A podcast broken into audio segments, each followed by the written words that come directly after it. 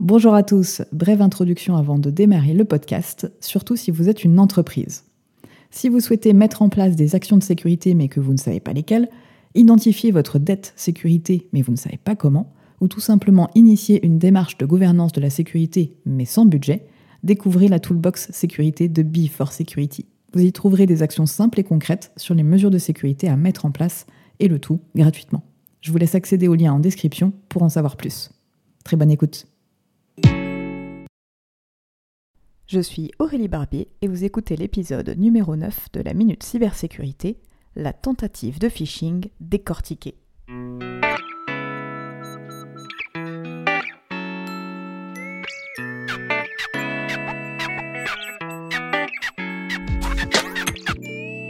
Bienvenue sur la Minute Cybersécurité. Je suis Aurélie Barbier, je suis entrepreneur, experte en cybersécurité, et sur ce podcast, je vous partage toutes les semaines des notions simples de cybersécurité que vous pourrez vous approprier et appliquer tant dans votre vie personnelle que professionnelle.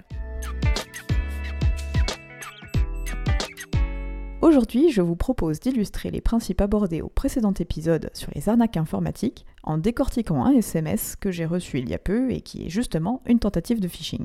En synthèse, l'auteur du SMS me demandait d'accéder à une URL pour convertir mes droits à la formation. C'était visiblement urgent et malgré les relances reçues, je n'avais toujours rien fait. Le premier élément de vigilance, c'est le numéro inconnu. Je vous rappelle que le phishing se base sur une usurpation d'identité, ce qui est plus simple à faire dans ce cas-là. Ensuite, le message concerne les droits à la formation, qui est un sujet d'actualité puisque les règles ont changé il y a peu. Dans un premier temps, cela pourrait renforcer ma confiance sur la légitimité du message, mais en fait, plus c'est d'actualité, plus c'est à risque, car cela crée malheureusement des opportunités malveillantes. Il n'y a qu'à voir, malheureusement, la hausse des attaques auprès des hôpitaux pendant le Covid. Sur le contenu maintenant, le message commence directement par le mot urgent. Et ça, ça doit de suite mettre votre jauge de vigilance au plus haut niveau. Dès que vous voyez les termes urgent, rapide, relance, etc., eh bien il sera surtout urgent d'être vigilant.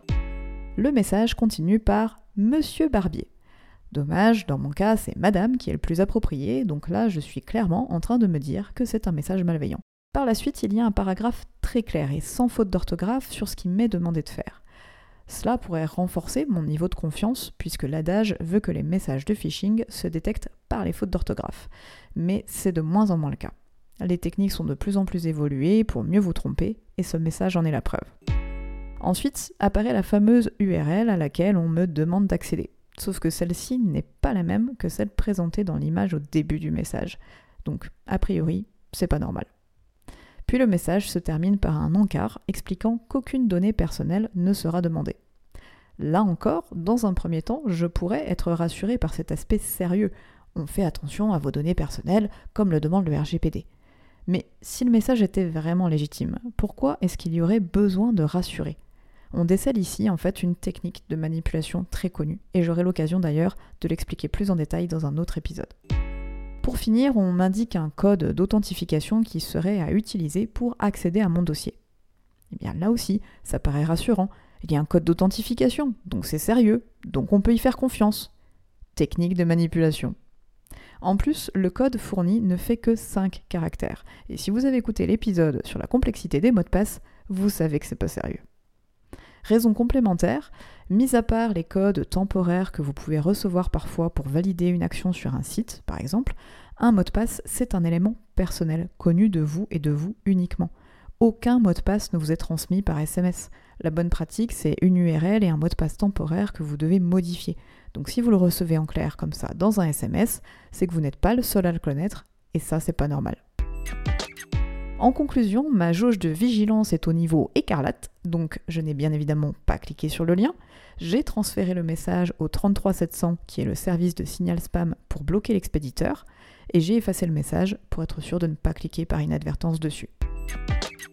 N'hésitez pas à aller voir ma page Instagram, j'y ai ajouté le fameux SMS avec une petite illustration sur ce que je viens de vous expliquer. Et vous, quelle attaque avez-vous déjoué J'espère que le sujet vous aura intéressé. N'hésitez pas à mettre en commentaire vos questions ou les sujets que vous souhaiteriez que j'aborde. Et n'oubliez pas de vous abonner au podcast pour être notifié des épisodes à venir. Je vous retrouve prochainement pour un nouvel épisode de la Minute Cybersécurité dans lequel je vais vous expliquer comment j'ai été hacké, parce que oui, ça m'est arrivé, et pas qu'une fois. À très vite.